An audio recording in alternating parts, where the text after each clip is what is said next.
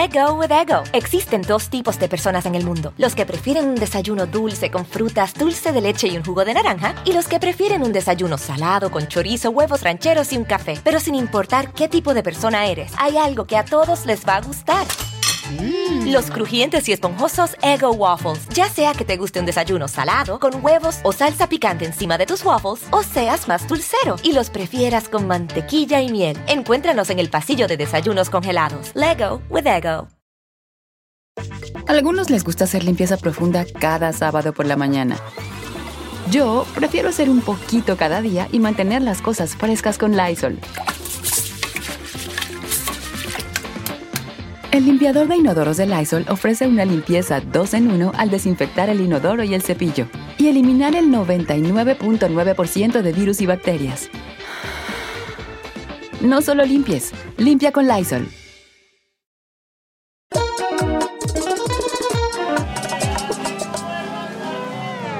Bueno, bienvenidos a este sin rodeo muy matutino. Estamos muy despierta América hoy.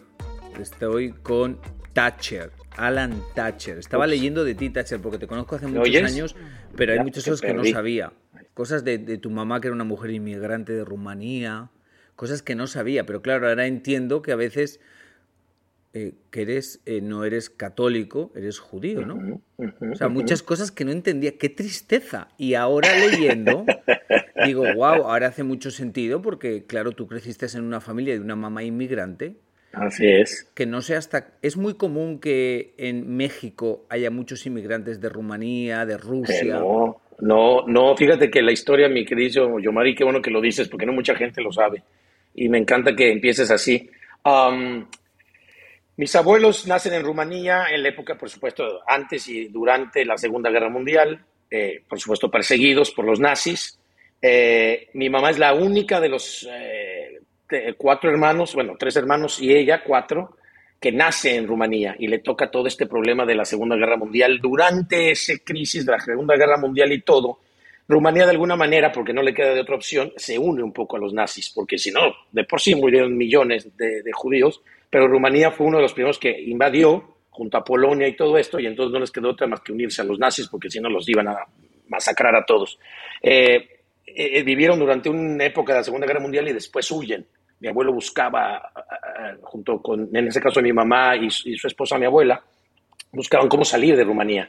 Buscaron por todos lados y, ah, encontraron un barco finalmente.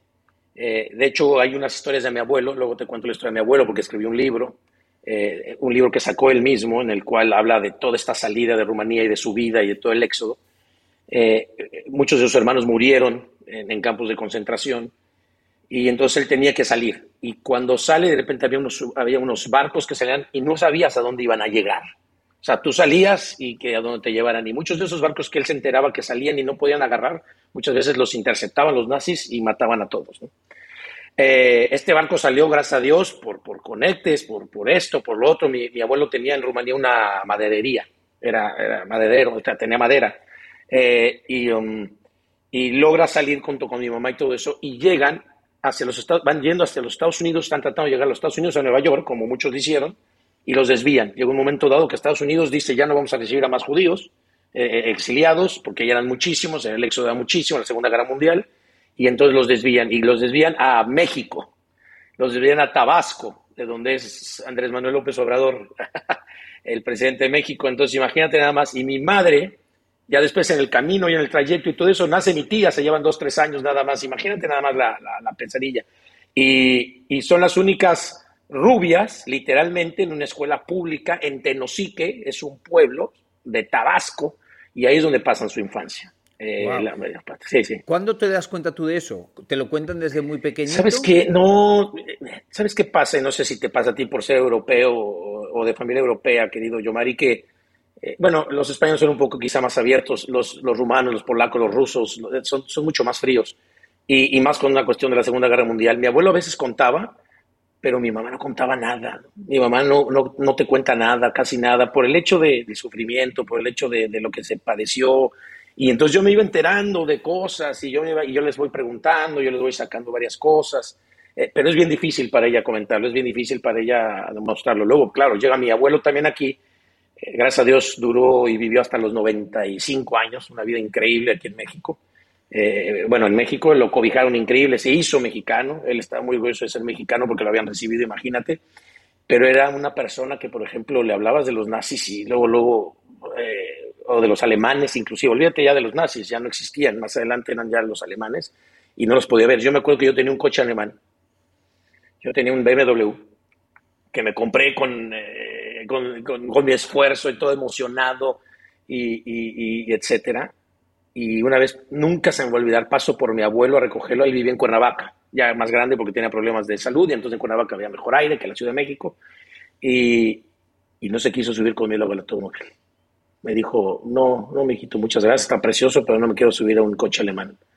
Y entonces tenía una, una, situación muy fuerte con los alemanes, lógicamente. Eh, de lo poco que sé de, del judaísmo, aunque sé un poco porque en Los Ángeles hay, es una comunidad judía muy grande, eh, tú heredas, o sea, tú eres judío porque tu mamá es judía, entonces eres directamente, lo aprendes. De acuerdo. Pero de alguna, acuerdo. alguna, vez te cuestionaste, porque México es muy católico. Sí, ¿no? sí, claro, por supuesto. hay muy pocos vez, judíos ¿Alguna vez te cuestionaste, no te cuestionaste, pero te preguntaste, mamá, ¿y por qué sí, yo judío y sí, ellos son? Sí, sí, sí, sí. Y te ves increíble que me lo preguntes. Yo me senté con mi papá.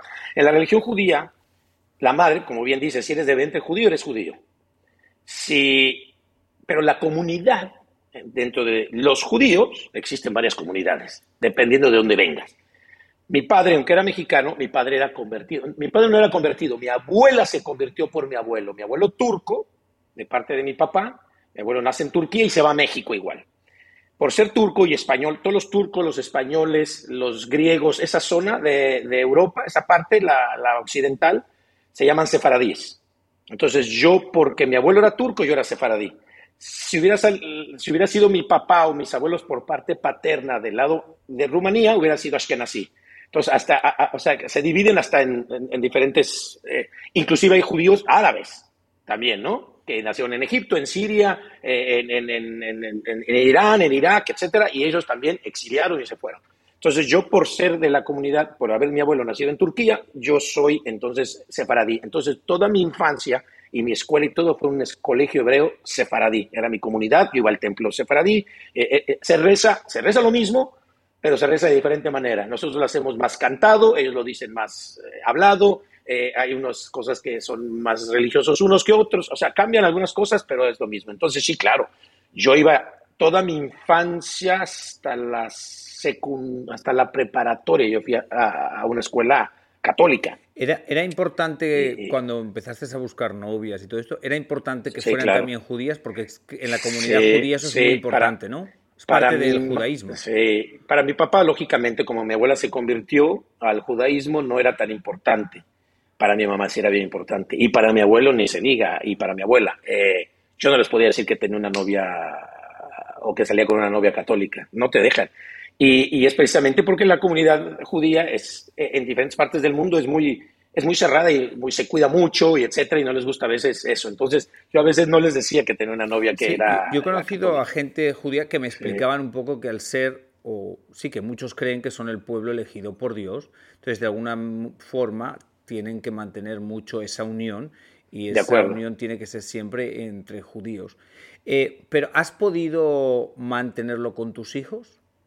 Bueno, sí, en parte sí y en parte no, tienes razón. Somos nosotros, bueno, los Thatcher en este caso, como verás y como sabrás, pues no le hicimos mucho caso a mis abuelos.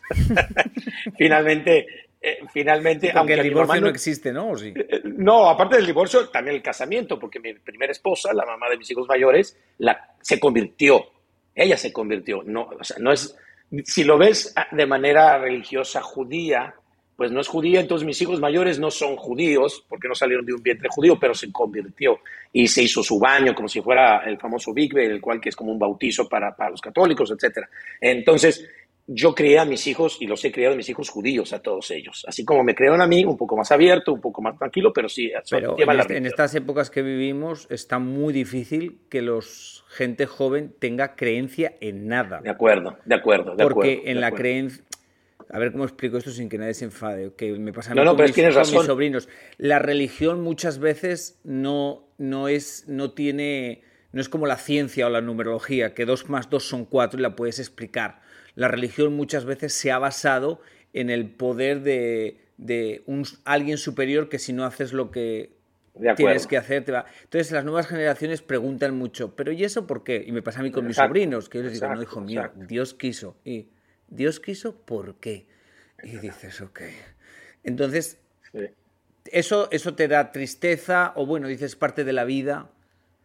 No, yo siempre, yo siempre los he encaminado a que tienen que creer en Dios, pero trato de, de encaminarlos, sí, en Dios, pero tampoco, y, que sean judíos y que estudien en la escuela judía. Mis hijos, los, los mayores, todos estudian aquí en los Estados Unidos en una escuela judía, toda la primaria y toda la secundaria, hasta que después se fueron a la universidad. Bueno, la preparatoria no en las universidades, no era judía, pero sí trato como de inculcarles y de encaminarles eso que su abuela o, su abuelo les inculcó, porque mi, mi papá, aunque no era, era, era, era convertido, su, su mamá, él llevaba la religión judía, ¿no? Él se casó con mi mamá por la religión judía, ellos rompieron la copa en una boda judía, ellos, o sea, sí llevábamos la religión. ¿Y, eso es lo que ¿Tus hijos tienen la presión de enamorarse con alguien de la comunidad judía? No, no, no tienen la presión. Yo, la verdad, mira, como dices tú, yo, la primera esposa fue convertida, pero no era judía. Cristi, estábamos en el proceso de conversión, de, de, conversión y tampoco se convirtió. Se convirtió. Ah, ¿no? Entonces, en realidad, no, no, Cristi no terminó porque nos agarró la pandemia antes, etcétera, y se embarazó. Entonces, la verdad es que no es convertida. Entonces, ahorita, el día de hoy, pues yo no le puedo decir a mis hijos, oigan, cásense con un judío o con una judía, porque yo no lo hice. Pero sí me gustaría que les educaran que hay un Dios, existe, y que si fuera por la educación y la cultura judía estaría increíble. Let go with ego. Existen dos tipos de personas en el mundo: los que prefieren un desayuno dulce con frutas, dulce de leche y un jugo de naranja, y los que prefieren un desayuno salado con chorizo, huevos rancheros y un café. Pero sin importar qué tipo de persona eres, hay algo que a todos les va a gustar. Los crujientes y esponjosos Ego Waffles. Ya sea que te guste un desayuno salado, con huevos o salsa picante encima de tus waffles, o seas más dulcero y los prefieras con mantequilla y miel. Encuéntranos en el pasillo de desayunos congelados. Lego with Ego. A algunos les gusta hacer limpieza profunda cada sábado por la mañana. Yo prefiero hacer un poquito cada día y mantener las cosas frescas con Lysol. Las toallitas desinfectantes de Lysol hacen súper conveniente limpiar superficies como controles remotos, tabletas, celulares y más, eliminando el 99.9% de virus y bacterias. No solo limpies, limpia con Lysol. ¿Sentiste la sensación de ser, ahora que me he dado cuenta que eres un hijo de inmigrantes que nació en México, ¿sentiste alguna vez lo que ahora hablamos de los inmigrantes, el desprecio y todo eso? Sí, claro, el bullying, por supuesto, ¿no? Claro. Y, y, siempre hay esta connotación de las minorías y en todo, el, en todo el mundo, ¿no? Y en México también, claro. Como te decía, yo estudié en escuela eh, católica hasta la preparatoria y claro, el bullying te molestaban y, y, te decían, digo, aquí se pueden decir palabras, pero te decían pinche judío y, y mataron a Jesucristo, todavía sigue este, estas personas que dicen que, que fuimos los que asesinamos a, Jesús y matamos a Jesús y te decían cosas muy feas. Yo, claro, eh, muchas veces llegaba los golpes con los dos, dos, tres de ellos, ¿no? Porque, pues bueno, a, eso llegábamos, ¿no? El típico que hay sí en México, no sé si eh, te pasa que nos vemos a la hora del recreo o a la salida del colegio y nos íbamos a la esquina donde nadie nos viera y nos peleábamos con la gente, ¿no? Porque claro, claro, existe el bullying, ha existido toda la vida, lo que hace, ahora como dices tú, salen las redes sociales y están las redes sociales y se puede saber, pero el bullying siempre ha existido y sí, sí me decían muchas cosas acerca de la religión, era, era, era complicado. Sí, porque ese es aquel dicho que dice que tenemos más cosas en común que nos unen que nos separan, aunque a veces queremos pensar que nada más le pasan a unos, pero es algo tan común. Estaba leyendo y dime si me equivoco en algo. Tus papás se separaron hace muchos años, tu papá ya no está con nosotros. Y para ti fue muy duro eh, con tu papá. Sí, sí, pero mira. No, sé si, no sé si, perdón, pero no sé si con. Luego con el tiempo te dio, no sé, te dio pena haber perdido tiempo o. Claro, claro. Mira, ah, la relación con mi papá fue, eh, fue el mejor papá del mundo. Eh, eh, en la juventud, eh, digo, siempre presente, siempre maravilloso cuando estábamos todos juntos. Claro, empezaron a haber problemas de, con mis papás y, uno se va dando cuenta, uno ya estaba más grande, yo creo que yo tendría unos 14, 15 años, acuérdate que tengo un hermano mayor y luego está Mark, eh, más pequeño que le llevo 6, 7 años. Mark no se dio cuenta mucho porque era un chico de alguna manera, 8, 9 años, quizás 7, 8, 9 años. y empezaban las peleas y empezaban las cuestiones. Claro que mi papá eh, fue el mejor papá del mundo, pero quizá no fue, y lo digo como tal, el, mejor esposo del mundo, ¿no? Eh, éramos tres hombres y yo estaba muy pegado a mi mamá y siempre fue muy pegado a mi mamá. O sea, tú de estabas manera, enfadado por las cosas que veías que le decía por o supuesto, tu mamá. Por supuesto, por supuesto. Entonces yo fui, yo me pego un poco más del lado de mi mamá y mis hermanos. El chiquito Mark, pues la verdad no, eh, no sabía ni para dónde. Y Eric, mi hermano, se fue un poco más del lado de mi papá. No es que te vayas de un lado o del otro, sino simplemente tenías más afección. Yo, como éramos todos hombres y veía a esta mujer, de alguna manera, a veces sufriendo mi madre y todo, yo fui muy así con mi mamá y yo la cobijaba mucho. Entonces, claro, yo tenía muchas cosas contra mi papá. Inclusive, ah, ya cuando terminó yéndose de la casa, que nunca se me va a olvidar, eh, eh, llegamos un momento dado hasta, hasta, hasta, no a los golpes, pero sí llegamos un momento dado a empujarnos y a jalonearlos. Yo a los 16, 15, 16 años, 17 años, bueno, ya, ya tiene cierta fuerza y todo, claro que en la vida me hubiera pegado mi papá, sí, aunque mi papá nos pegaba, sí nos pegaba y lo he dicho en varias ocasiones con el cinturón y todo, cuando hacíamos travesuras, ¿no? Pero, pero, pero ya ese nivel ya de agresividad era muy fuerte, nos empujamos todo y ahí fue cuando yo creo que él decidió irse de la casa. Se fue de la casa, pasaron años, pero siguió estando muy presente, nunca desapareció, nunca se fue. Y, este, y como bien dices, a lo largo del, tiempo uno se da cuenta que, que quizá no fue buen esposo, y él me lo decía muchas veces, pero que, que, fue un gran padre, ¿no? Y, eso fue lo que me quedó, ¿no? Y, y, eso es lo que hago al día de hoy. A veces uno no puede ser buen esposo, pasan ciertas cosas, pero padre, ahí estaremos siempre presentes. ¿Te dio miedo cuando te separaste tu primera vez que alguno de tus hijos hiciera lo que tú hiciste con tu papá? Sí, no, sí, claro. O sea, de, los golpes o no, de... No, de enfadarse, que tú... Ah, sí, bueno, y pasó, y pasó. Hanna, me pasó lo mismo. Hanna era la mayor, Hanna era la mayor cuando yo me separo de su mamá, y, y, Hanna durante muchos, muchos, muchos años me echaba la culpa a mí. Yo creo que, no sé si pasa por ser el papá, no sé si pasa por ser el varón, no sé si pasa por... Entonces, Hannah, Hannah como que me reprochaba mucho eh, eh, el que yo me hubiera separado de su mamá. Y le comentaba, es increíble cómo se repite la historia de Yomari, porque yo le comentaba lo mismo, le decía, oye, quizá no fui buen esposo, pero eso no tiene nada que ver con ustedes, los amo enormemente. Y, bueno, ahí se los he demostrado. Y ahorita ya que es más, mi papá me decía algo y que también se lo dije a mis hijos, cuando crezcas, me vas a entender. Y yo a esa época, a los 14 años, yo me imagino, le decía, vas y chiflas a tu mamá y no te quiero volver a ver y te odio y todo eso. Hannah nunca llegó a eso, pero sí era, me reprochaba mucho, sí me reprochaba mucho. Y al día de hoy, que tiene 21 años, pues entiende perfectamente cómo es su papá, cómo es su mamá, y, entiende que ella no tuvo nada que ver, ¿no? Porque a veces los niños echan la culpa. Hannah, Hannah, inmediatamente cuando yo me salgo de la casa, ella como que toma el papel de papá por sus hermanos. Y entonces eh, los, los, cobija, les ayuda, les dice. Y, entonces yo creo que esa responsabilidad que ella le cayó encima sin necesitarla, sin verla, pues, pues le dolió mucho. ¿Has sido el mismo papá para todos tus hijos o con los años has ido aprendiendo y has cambiado para el siguiente hijo? Eh, no, yo creo que he sido igual con, con todos mis hijos, yo, Mari. Trato de... Pero no has aprendido, no has hecho algo yo qué sé, pues tienes hijos que una tiene 21 y que otro tiene que 3, 4. Entonces dices, no voy a repetir lo que hice con Hannah porque creo que lo hizo mal. Porque muchas amigas mías que tienen hijos de, diferentes historias, los hijos a veces le reclaman a las madres que es que tú no fuiste la misma madre. Y la madre dice, bueno, claro, porque me di cuenta que cometí errores con tu hermana. Por supuesto. Y los cambié. Pero no sé si te pasó. Sí, bueno, eh, te pasa los típicas tarugadas de que con Hanna, por ejemplo, es el primer bebé y, hierves el biberón con agua hirviendo y esto, y si se caía el chupón lo metías en agua caliente para desinfectarlo. Ya con el segundo, tercero, ya agarrabas casi casi el chupón del piso, lo chupabas tú y se lo metías. O sea, esas cosas, estas son como, de alguna manera, tonterías que ya no te preocupas tanto.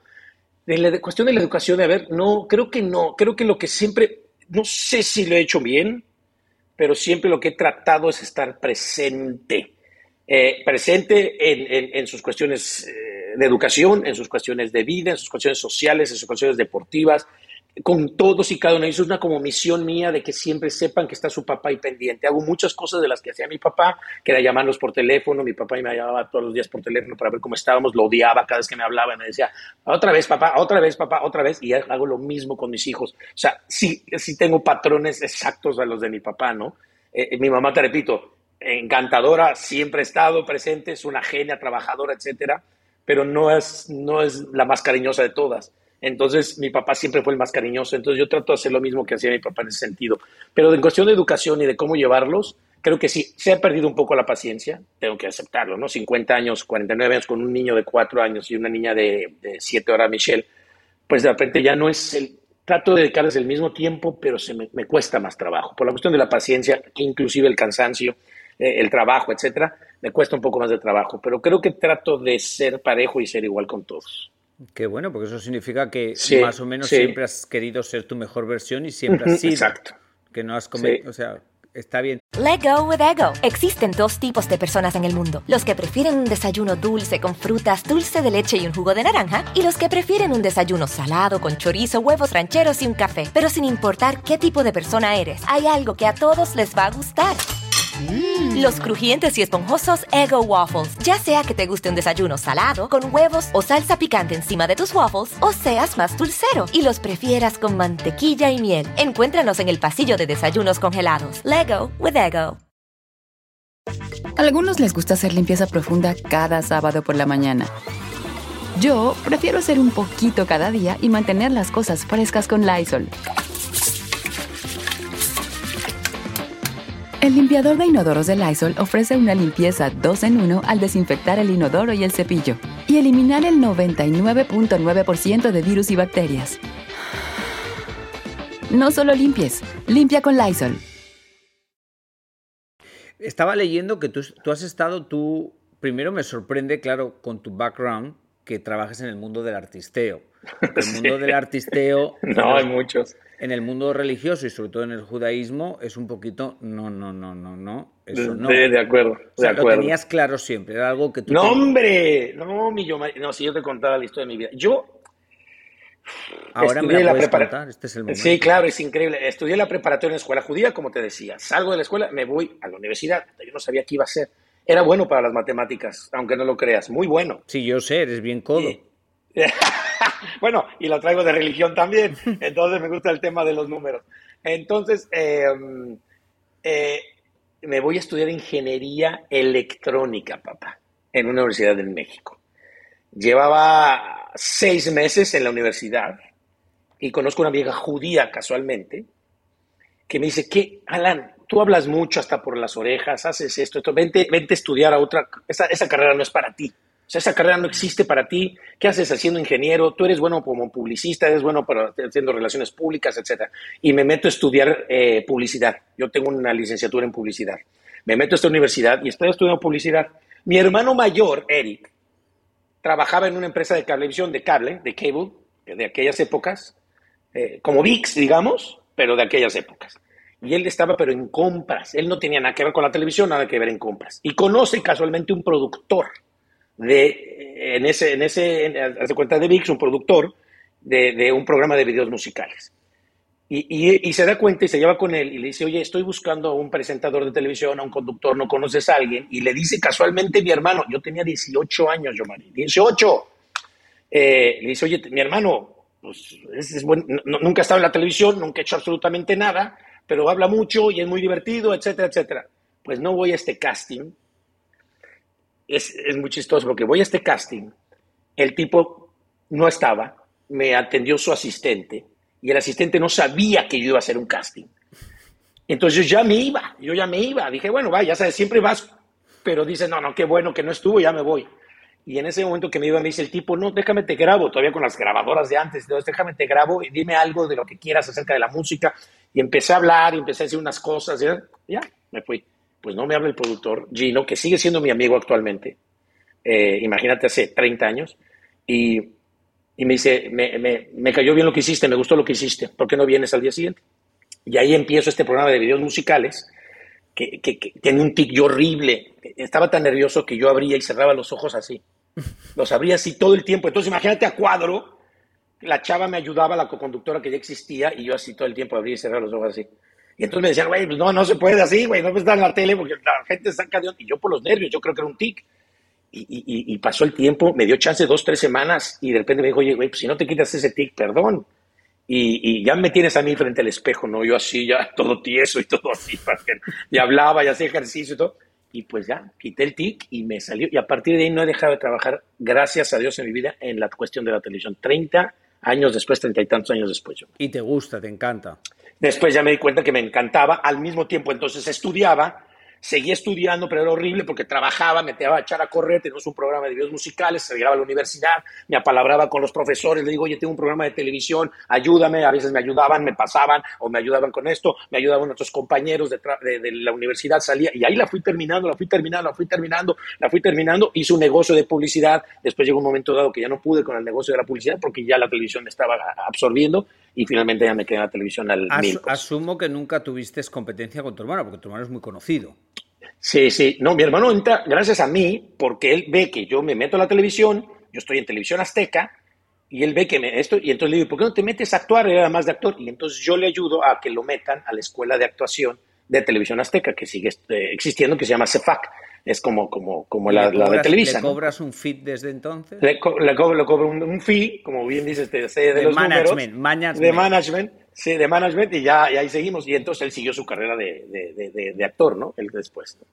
¿Alguno de tus hijos ha, ha, sacado esa rama que quiera continuar tu carrera, la de su tío? Eh, yo pensé que Hannah, al principio, la que estudió ahorita. Si lo tienes que pensar, es un no. No, sí, exacto. Yo creo que no. Sí, si lo dices, no. No, no, yo creo que no. Nicole es modelo, le gusta modelar, es, hermosa y ha hecho muchas pasarelas, y ha hecho muchas revistas, de hecho e, e, es hermosa, pero no en la televisión. No, yo creo que no, no, no les veo. Y eso que desde chiquitos a los grandes los llevaba a todos lados, a todos los foros, a todos los, pero no, no, no, no los veo conduciendo, ni cantando, ni presentando. Tú, o sea, eh, siempre que te he visto con Christy, que sabes que le tengo mucho cariño, siento que tú eres un hombre que solo no podría no podría. Bueno, yo no entiendo tus preguntas porque eres como adivino. El día de hoy, te lo digo, no está Cristi porque está en Monterrey con su familia, no están mis hijos eh, y no puedo. O sea, te, veo como un hombre, o sea, te veo... No puedo estar solo, güey, no puedo, no puedo, soy una persona que no, puedo, no puedo estar solo. Lo que yo observo, lo que yo observo, que eres buen team, o sea, que tú tienes un rol y tu esposa tiene otro rol y si tú no funcionas solo. Me doy cuenta porque cuando vais a los eventos, por cosas que ella, o sea, miraditas que tenéis como que, mi amor, ¿dónde está la sal? Lo típico. y ella te tiene que mirar para allá, la sal está allá. Y digo, no, es mega dependiente. Es mega dependiente de ella en muchos aspectos, inclusive Cristi, si tú sabes, como bien lo sabes, a los eventos la llevo y muchas veces yo creo que hasta la gente a decir, oye, este cuate no deja a la esposa ni, ni, ni un segundo, ya, chale. Pero ¿sabes qué pasa? Es que como bien lo dices, Cristi no solamente pues es mi esposa y es mi compañera, es mi maquillista, es mi productora, es mi peinadora, me arregla la corbata. O sea, de verdad te lo juro que ella va y porque me quiere ayudar y porque quiere que luzca bien y porque quiere que salga bien y se preocupa, le encanta como apoyarme, le encanta estar en mis eventos, pero, pero es como una sensación de, de pues oye, quiero cuidar a mi esposo y, somos una pareja y, es, y, y, lo amo. Entonces muchas veces que la quiero llevar a los eventos le digo, oye, si se puede estaría bien, si no yo lo pago, pero, a veces les digo, oye, págame el golpe de avión de Cristi, pero no porque quiera llevar a mi esposa, es decir, este güey, le digo, este quiere llevar a la esposa a todos lados, no, le digo, me ayuda y así te evito un maquillista, te evito una peinadora. Oye, Cristi se levanta, no, no, no, no diariamente en Despierta América, pero cuando nos de viaje, 3 de la mañana, 5 de la mañana, 7 de la mañana, se levanta conmigo, me pone lo que me pone la pimienta del cabello, ya sabes, del topic, me pone el maquillaje, me viste, me pone, me escoge la ropa, no podría estar sin Cristi. No, pero una cosa, se escucha muy bonito. Yo sé que todo el mundo que escuche esto se escucha muy bonito, porque esa es la unión que todo el mundo quiere buscar. a una persona que se convierte un poco en la que te hace más grande y tú la haces más grande a ella. Yo estaba diciendo que Cristi realmente es actriz también, pero asumo, que ella tomó más el rol de, mamá, de la casa, de llevar toda la batuta un poco, y por eso sois team, porque ella sacrifica unas cosas, tú sacrificas otras y os unís. De acuerdo, mira, ella, ella le apasiona la actuación. Mira, no te lo voy a decir honestamente. Yo creo que ella le apasiona, le apasiona más, mucho más la actuación que a mí lo que hago en la televisión. A mí me apasiona y me encanta. Cristi, tú no, tú no sabes lo que es para ella la actuación. Ir a una obra de teatro, ir a ver flamenco, ir a ver una, una, puesta en escena, de verdad la volteas a ver y, y, y, no tienes idea del corazón, cómo le palpita, etcétera. O sea, es una sensación que me encantaría tener a ese nivel. Y, como bien dices, lo dejó mucho tiempo y lo ha dejado mucho tiempo por ser mamá y por ser esposa. Y a veces me da mucha tristeza, porque yo sé que lo quiere hacer, ¿me entiendes? Y entonces sigue haciendo casting, sigue haciendo cosas, pero como que también entiende que ya no está en la, la, chavita que hacía la novela antes de, Rebelde, porque estuvo en Rebelde, estuvo haciendo estas, estas cosas, sino hacía eh, otras. Y entonces ya le tocan otros personajes y ya le cuesta más trabajo, pero me duele, me duele y me duele. Y, y sabes que lo quise, y, quiero que siga trabajando y sigo buscándole con gente que le ayude a trabajar y ella sigue insistiendo en trabajar porque con mi primera esposa me pasó lo mismo y nunca quise que sucediera. Ella dejó su trabajo cuando me conoció, cuando nos casamos y tuvimos hijos y de alguna manera siempre hubo ese reproche de dejé mi carrera, dejé mi vida, dejé, dejé de hacer las cosas que a mí me gustaban por hacer una familia y, me sentí muy mal. Y entonces yo con Cristi no quería que pasara lo mismo, no quiero que pase lo mismo, no quiero que ella cuando sea todavía más grande, diga, puta, me faltó hacer esto o quería hacer esto y no lo pude hacer por eso. Entonces, siempre le encamino a que haga casting, siempre le encamino a que haga esto y siempre le busco con las relaciones públicas, ya sabes cómo esto, oye, ayúdame con Cristi aquí, a ver si se puede, porque no me gustaría que dejara de hacer lo que le apasiona. Alan, no tengo nada más que decir. ¡Eso! O sea, voy a hacer, mira,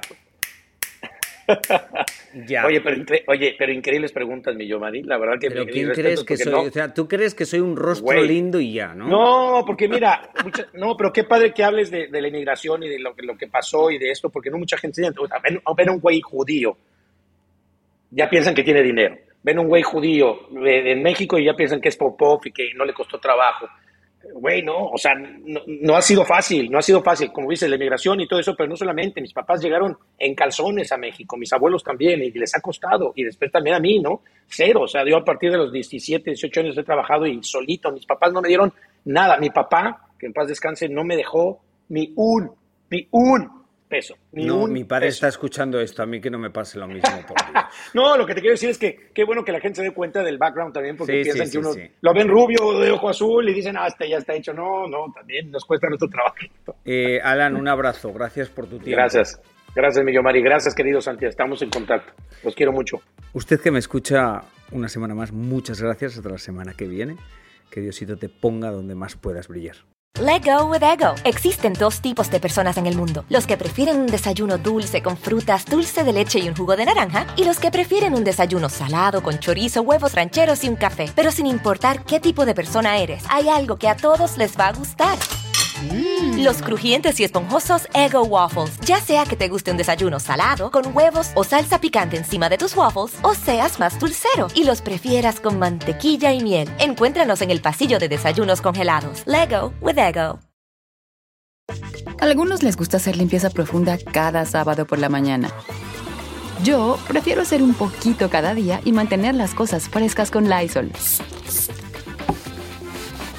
El limpiador multiusos de Lysol limpia y elimina el 99.9% de virus y bacterias. Y puedes usarlo en superficies duras no porosas de la cocina, baño y otras áreas de tu casa.